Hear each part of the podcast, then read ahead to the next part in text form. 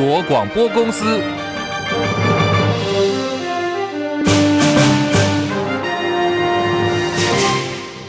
大家好，欢迎收听中广新闻，我是黄丽凤。新闻开始呢，关注马上要登场的湾演习。湾演习从今天开始到礼拜四，依序从北部、南部、东部跟中部一连进行四天，稍后在一点半会开始，两点钟结束。今天实施的北部地区包括有台北市、新北市、基隆市、桃园市、新竹市、宜兰县，还有新竹县，总共有七个县市。人车管制时间总共有半个小时，请大家务必要遵守相关规定。管制违反者，小心会吃上罚单。地方政府可以裁处违反者新台币三万元以上十五万元以下的罚锾。而在演习期间啊，无论是在路上或者是航空交通，都会有应应措施。台铁、高铁、双铁部分还有捷运正常营运，可是不可以离站接驳全面暂停。如果说您是骑 U-Bike 的民众呢，必须把车辆停靠在路边进行疏散。到明天下午会轮到的是南部地区，有台南市、高雄市跟屏东县的。朋友们要特别注意，也要预做准备了。也是从今天开始登场，这是国军年度重大演训——汉光三十九号士兵演练。今天清晨在横山指挥所下达了演习命令之后展开，各作战区实施五天，会一路实施到二十八号。内容包括有空降、反空降、登陆、反登陆，以及特攻关键基础设施的防护等士兵演练的内容。这是中共在去年八月份环台军演，还有今年四月联合利剑演习之后，我方首次汉光演习。除了国军强化演练的强度之外，根据了解，美方呢巡力也组成了观摩团，了解国军的联合作战作为、相关后勤补给，还有后备的演训过程。外界关注的是特工关键基础设施防护的实兵操演，都在北台湾第三作战区执行。对此呢，国军资深将领透露说，这是因为美方的顾问忧心北台湾有多处地点可以提供给解放军空降。特工再配合两栖部队抢滩登陆，所以呢，北部地区也成为这一次。演习一个重要的验证项目，在反登陆作战方面，选在新北市巴里海滩的洼子尾营区进行，由海军陆战队两栖突击车直接就从海上登陆。第六军团也申请了陆航火力支援，在地面部队方面有进行的是滩岸歼敌操演。整个演习的全程邀请蔡英文总统视导。另外，外界也在关注这次的汉光演习，只有金门、马祖跟澎湖有执行了实弹的射击，台湾本岛。各区在这次的演习当中都没有安排，遭外界质疑说，首度全台都没有实弹射击的汉光军演，国军全台打空包弹。好，对外界的质疑呢，军方也澄清，任何的演习训练都必须依照现地的情况来做调整跟执行。这次的演习区域并不符合实弹射击的安全性，所以才会采取实兵不实弹，反真枪响声、爆炸声，让官军来熟悉战场的环境。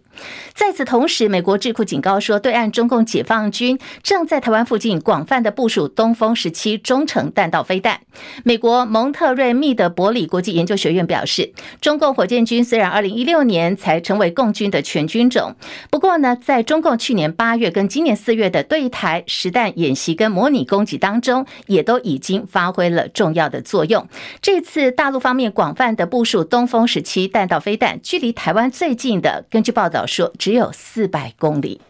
另外来看的是中度台风杜苏芮持续逼近，持续变胖又变强。中央气象局预报员罗雅颖说，最新的台风路径预报显示，最快今天晚间就要发布海上台风警报，明天发布路径，礼拜三、礼拜四这个台风会最靠近台湾。杜苏芮台风它目前的强度还在缓慢的增强当中，暴风半径已经扩大到两百五十公里。这样的潜势预估来看的话，星期三跟星期四这两天是台风最为靠近我们西南侧这一带的时间。整体来说，哦，风雨的话是从星期三东半部恒春半岛先开始，到了星期四的时候，南部好甚至中部局部的地区风雨也会增加。以目前的路径推估的话，最快在今天晚上就有可能发布第五号杜苏芮台风的海上警报，陆上警报则是在明天白天有机会。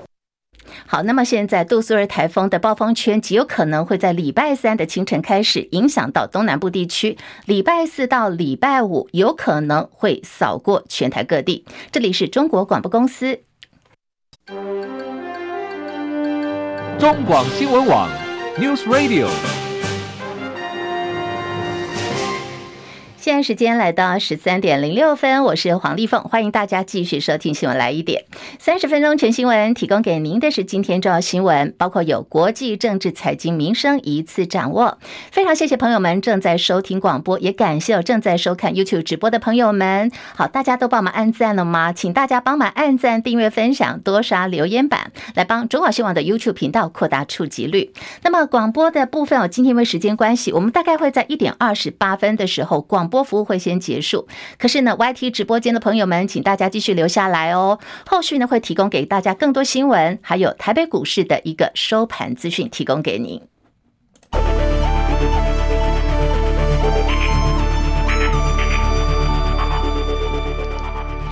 新台币兑换美元大贬了一点二二角，来到三十一点三六二兑换一美元。好，台北股市的部分现在是上涨三十六点，一万七千零六十七点，再度回到了万七之上了。今天涨幅百分之零点二一，成交量三千五百四十九点二九亿元。柜台指数下跌一点四六点，两百二十一点七零点，跌幅百分之零点六五。日本股市大涨四百一十三点，三万两千七百一十八。点，涨幅已经有百分之一点二九了。韩国股市上涨十二点，两千六百二十一点，涨幅百分之零点四六。港股下跌两百七十四点，一万八千八百零二点，跌幅百分之一点四五。大陆股市，上海综合指数平盘附近震荡三千一百六十九点，深圳成指下跌四十一点，一万零七百六十八点，跌幅百分之零点三九。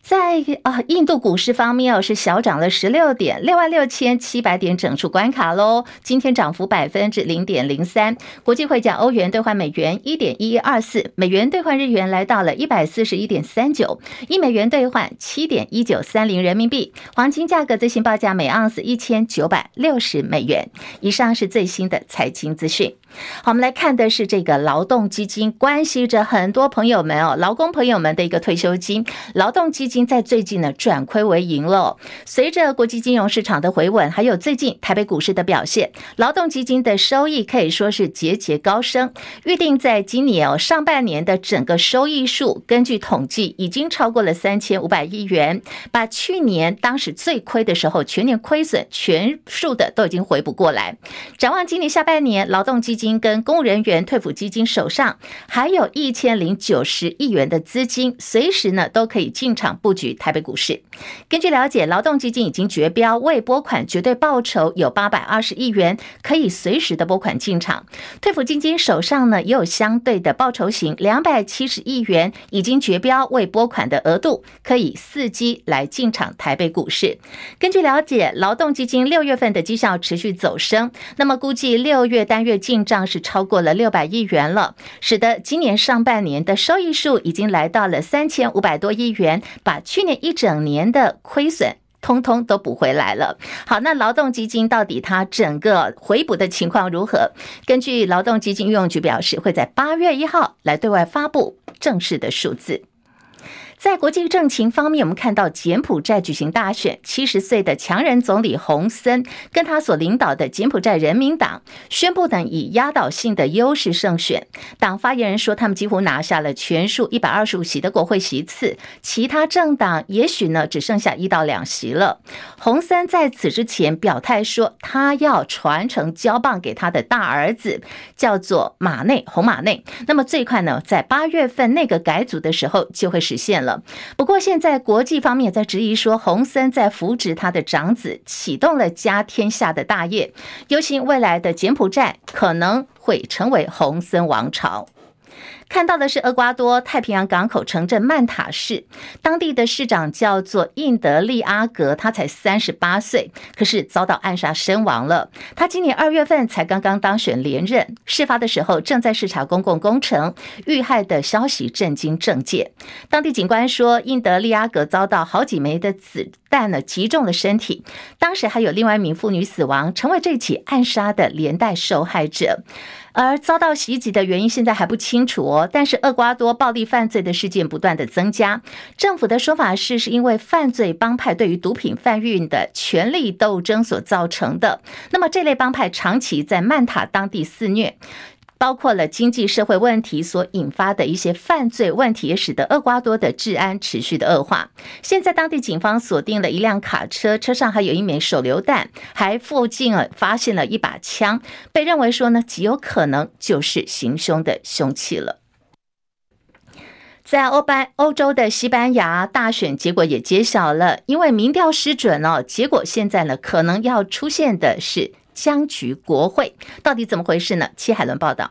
西班牙大选周日登场，选民决定究竟要让左派社会劳工党总理桑杰士在四年任期，还是如民调显示，让右翼的人民党联合极右翼民生党重返掌权。英国广播公司 BBC 报道，保守派人民党赢得了最多席位，共一百三十六席，但没能在国会取得绝对多数席位。总理桑杰士的社会劳工党取得一百二十二席，位居第二，表现比大多数观察家的预期还要好。极左议汇总得到三十一席，组成政府需要一百七十六席。从结果看来，将出现僵局国会，需要联盟才能够获得绝对多数。人民党领导人费霍表示，他非常自豪，人民党的得票率从百分之二十一增加到了百分之三十三。预计人民党和极右翼民生党将组成联盟，但是两党一共赢得了一百六十九个席位，比赢得绝对多数的一百七十六席还差了七席。人民党领导人费霍表示，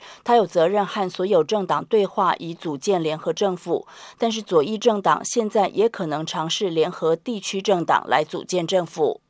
记者齐海伦报道。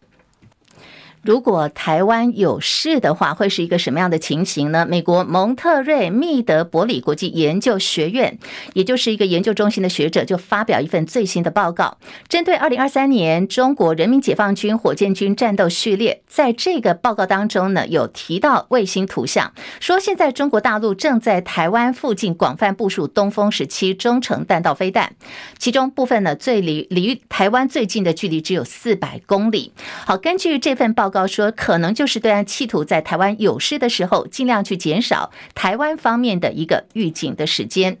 而也在担忧两岸冲突可能会遭到池鱼之殃。日本与那国町期盼能够建设避难所。日本内阁官房长官松野博一昨天造访了日本最西端，跟台湾相隔只有一百一十公里的冲绳县与那国町。那么与那国町的町长私属建议说，他考虑到现在两岸有冲突的可能性，而且如果两岸一旦爆发冲突的话，有可能会伤及与那国町当地的民众，所以很希望日本中央政府能。能够支援设立具有居民避难所功能的丁政府大楼。好，松野就回应表示，会把讯息带回到东京，让相关的部门来研究，希望从力所能及的这个角度，还有这个层面协助与那国町。现在时间来到十三点十四分。好，新闻最前线呢，我们今天要聊的是国民党昨天的全代会，党主席呢朱立伦喊出要力促非绿团结形成执政大联盟，让蓝白合又成为焦点了。相关话题连线的是中广资深记者张伯仲，伯仲上线了吗？啊，上线，立峰好。各位听众朋友，大家好。好，昨天的国民党全代会通过征召提名新北市长侯友谊为总统候选人，包括这个蓝营执政县市的首长啊，我们看到有这个久违的呃一个同场的画面，就是秃子、燕子、汉子组合啊，就是韩国瑜、卢秀燕还有侯友谊再度合体，展现一个团结的气势。不重来观察，全代会落幕，代表着侯友谊轻舟已过万重山，从此就定于一尊了吗？那么侯友谊在台面上拼上了韩国瑜。这张关键的拼图，就此就能够安稳了吗？伯仲，我想答案当然是否定的啊。当然，对于昨天落幕的全代会啊，呃，换候杂音到底消除了没有？坦白说，我在现场并没有太多的感受啊。呃，大致上大概只能说是按表操课啊，没有发生什么样的意外啊。事实上，如果真要说起来的话，呃，现场外面还是有一些挺韩团体啊，不断的高喊支持韩国瑜选总统啊。不管任何一个政要走进来，他们还是照喊不误。虽然人数并不多，呃，但是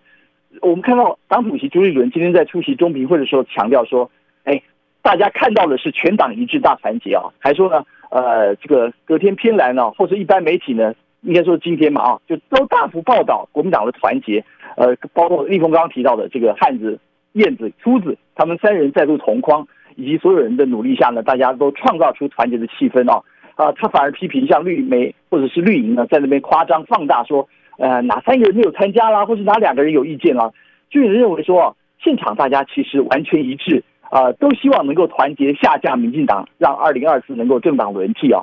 但如果要由我来描述现场气氛，我觉得，呃，心里如一的成分居多，呃，那种好像因为感动而迸迸发出的热情，相对上就比较少感受到了啊。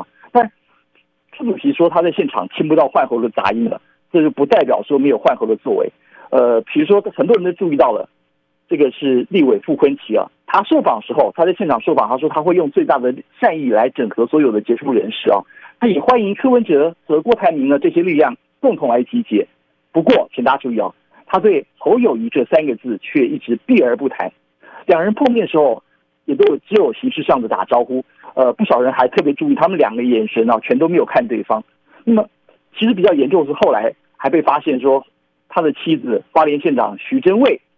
呃，昨天可以说是他他是唯一缺席的党籍县市长。那么不但如此啊，呃，傅昆萁我们知道，他后来参加完之后，傍晚还赶到花莲去和他。没有出席的这个妻子啊，徐真蔚呢，一起迎接郭台铭的到访啊，所以大家在电视上会看到，是不是一起在这个花莲车站跳原住民舞蹈的画面啊？呃，另外，当然很多人也都知道，昨天有几位原本立场都很鲜明的县市议长，包括了屏东县的周典论、彰化县的谢典林和新竹市的许修睿，他们也都缺席不见踪影。那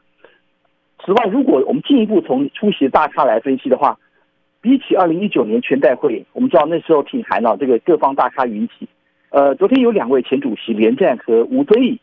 我都没有看到啊。但后来发现，因为他们因各自都是因为身体不适而缺席了。不过前立法院长王金平呢，他虽然有替韩韩国瑜办了呃，对不起，然后侯友谊啊办了很多这个呃什么后友谊这个呃后援会，但是他昨天以参加宗教聚会为理由缺席了。那么。即便到场的洪秀柱，大概进场二十分钟之后呢，也因为还有下一个重要行程提前离席，所以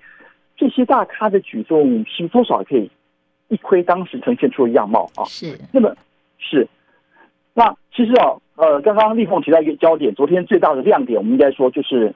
韩国瑜和侯友谊终于再度现身啊，两个人再度非常可以说是同框，而且还双方表现出非常呃非常热烈的这个。相互的回应啊，那么我有注意到侯友谊他特意提早，大概有人说十五分钟啊，提早到站在路口，他去等韩国瑜的到来。当韩国瑜坐车大概九点前后抵达现场的时候，他立刻迎上前去啊，紧紧搂住韩国瑜的背膀啊，两人不断的紧密交谈。这时候我们可以发现到韩国瑜的回应是非常激烈而且非常亲密的啊。呃，这个这个其实这部分真的是韩国瑜，我但你怎么看你怎么形容啊？不要说他只是做足了面子。他可以感觉出来，依依照韩国瑜的个性，他昨天真的是，而且从头栽到尾啊。那么他也说他非常开心，呃，所以他就像这场这场盛宴，他也要许下三个愿望，特别是第三个愿望啊，他说一定要在国民党推出的总统候选人侯友谊的领导下下架民进党。所以他讲的话非常的可以说非常明确。而事实上，整昨天整个大会，除了侯友谊本身是主角，我们大家都知道嘛，对不对？呃，其实韩国瑜也被整个大会，不管是上台致辞来宾啦。啊，或者是是像是朱立伦啊主席，或者是呃、我们看到侯友谊本人都再三提到韩国瑜他对于国民党的贡贡献啊，所以这部分可以看见国民党也非常努力，想要给韩国瑜有一个很是。好，那个伯仲，因为你刚有提到，大家也都有注意到，昨天其实郭董这一方是很嗨的，他人是到了花莲嘛，对不对？你刚刚提到说他们在跟这个呃徐榛蔚啊，还有这个傅崐萁大跳原住民舞蹈，我们看到郭台铭郭董连鞋子都脱掉了，而且昨天还有个最新发文说，虽千万人吾往矣。好，这是否暗藏说他要独立参选这个玄机呢？这个时间点，朱立伦又喊出了执政大联盟，到底是什么意思？最后一分一分钟，伯仲怎么看呢？其实朱立伦的喊话，今天他是在中评会前受访时提到。我觉得朱立伦喊话几乎都过去的一些说辞，也没有新的内容啦。我们暂且表过不提。不过，对于郭董本身，他昨天的最主要他在脸书的贴文啊，那么他提到真实的民意永远大于党意，还强调自己不会让各界失望，那么会给大选和政治带来全新的风格。但这样说到底算不算讲明要参选到底？其实我认为还是预留空间，大家还是可以各自解读啊。所以。呃，这部分我觉得可能还要看后续，但是郭董也也没有把话说了绝，说说了死啊。呃，可能这是未来必须要观察，包括蓝白河在内，这是未来两大需要观察在蓝，应该说菲律阵营他们进来未来发展的一个重要的观察点。好，非常谢谢伯仲的观察还有分析。那么，刚刚在伯仲连线的时候，他也提到，就是在昨天的全代会当中，有一个很重要一个段落的谈话，就是韩国瑜呢跟吹生日蛋糕一样蜡烛一样，他许了三个愿望。那么，到底哪三个愿望？我们来听听当时韩国瑜是怎么说的。今天来到这里是国民党办全国党代表大会，等于也是国民党的非常重要的一个大活动，就像生日蛋糕一样推出来，我们要许三个愿望。第一个愿望，希望中华民国国运昌隆，人民能够安居乐业。第二个愿望，希望两岸能够和平的交流，永远不会有战争。第三个愿望，本来应该寿星要放在心里，那今天把它讲出来。我们一定要让贪污腐败、谋财害命的民进党，在中国国民党推出的总统候选人侯友谊先生的领导之下，下架民进党。好，我们所听到就是韩国瑜昨天他许了三个愿望，挺侯友谊，而且在昨天深夜呢，韩国瑜又在脸书发文，他说再艰难的路我们都走过了，让我们跟侯市长还有本党的立委参选人一起携手同步，许人民跟国家更光明的未来。在韩国瑜脸书发文之后呢，底头下头呢，纷纷有很多的网友跟韩粉就来留言，说韩总不计较个人利益，看到你出席了全代会，我们心里头非常感动。不过也有人说支持韩。韩总，但是呢，侯友谊是真的投不下去的。对不起，我们都不投侯友谊。现在网友还有韩粉的留言内容两极化。对此呢，呃，昨天这个全代会所上演一个团结的气氛。国民党不分区立委郑丽文在今天早上接受中广新闻网千秋万世节目主持人王浅秋专访的时候，他说：“其实挑战才刚刚开始。”真正的挑战，真正的艰困，并没有因为七二三的关系而消失，你只是消音而已啦。就说党内消音嘛，那这一段时间也不能够，也不可能等到说哦，最后要弃保的时候选前再来表态，因为我刚刚说的有这个提名立委的压力，所以对我们的立委候选人，在现在他就必须要对郭跟科保持非常大的友善空间，而换取他们不要在这边来搅局啦，或或者是说提名人呐。好，如何整合郭台铭、韩国瑜跟相关支持者，乃至于跟柯文哲之间这个蓝白合或者是菲律联盟三阶段整合的一些问题哦，也是现阶段国民党必须要持续来努力整合的方向。民进党立委林淑芬二零二四大选，他要挑战的是连任。他表示，有民众透过了拉拉木这个外送平台下单，要求外送人员到置物柜去拿枪，到了他泸州服务处开枪，服务处呢随即就报警处理。稍早最新新的消息说，犯案的四十岁的郭姓男子已经被警方逮捕了。他第一时间说法是自己是开玩笑的。这个案子现在以恐吓罪嫌移送新北地检署侦办。而民进党立委林淑芬说，这就是一个恐吓的局，可是目的还不知道，有可能是他得罪了利益团体。如果真的要开枪的话，其实是不会诶，特别到这个拉拉木平台上故意。故意说，故意在平呃平台上铺露一个讯息，说要去拿枪，然后开枪地点是我们，所以显见的就是说，这是一个故意要给大家看的讯息啊。我们的经验上的判断，呃，这个恐吓的意味颇浓了哈，啊，恐吓的属性相当的浓。那所以我们第一时间当然是报警。第二个就是说，我们也不排除说这样的一个恐吓是不是呃也有可能不是个案，或者是说啊只是一个开始。台湾的电力供应走钢索，在礼拜五的晚上，在上礼拜的晚上，其实差点哦，又发生有这个停电限电的状况。当时是中油台中接收站二阶厂区内有一个叫做安全移控系统故障了，天然气的供应受到影响，差点就造成台电方面应变不及。虽然说这个难关还有整个当时的惊险过了，可是到底怎么回事？台湾的电网韧性现在难道就只是一个口号吗？张佳琪分析报道。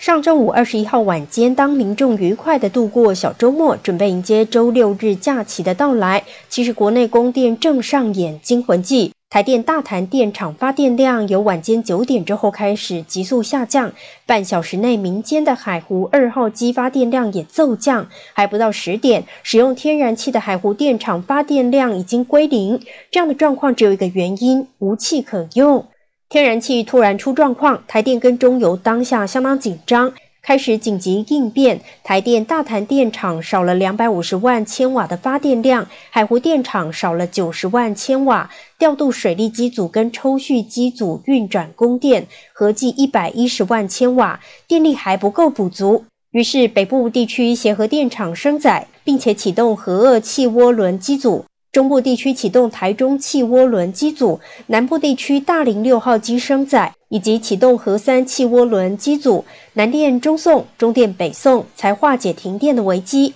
整个事件是中油的二阶厂区内安全仪控系统故障造成。中油由晚上八点十分一路抢修到十一点二十九分才恢复正常。了解电力供应的人都清楚，如果中油故障的时间往前一点，出现在民众用电量大的夜间峰时段，这一次真的会停电。经济部对于此事却认为是天然气长期北送的弱点，应该尽速让三阶完工，盖好三阶就能稳定天然气的供应。而不是思索能源政策到底出了什么问题，让国家供电的命脉仅系于天然气。面对极端气候，天气炎热，民众用电量大增，电力负载持续升高已经是事实。如果天然气厂安全仪控系统的小故障都能够危及全国供电，经济部高指的电网韧性仅止于口号。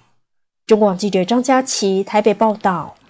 蔡政府二零一七年提出了前瞻基础建设计划，其中的轨道建设从今年开始，你可以看到陆续陆续有进入到了这个新建的高峰期。去年底上任的县市首长们陆续发现，轨道建设的县市自筹款的金额高得吓人，六都七县市自筹款高达五千五百一十八亿元。桃园市长张善政就说，他担心有逐年新增百亿元自筹款的压力，恐怕会压垮地方财政，是一个大钱坑。另外，相同情况也发生在双北、基隆、宜兰跟新竹县市。新竹市前市长林智坚争取的新竹大车站工程费一百零四亿元，是否要自筹二十九亿？那么现任新竹市长高华安就说，原本的效益评估太乐观了，经过评估之后，未来案子不一定要继续的走下去。中国广播公司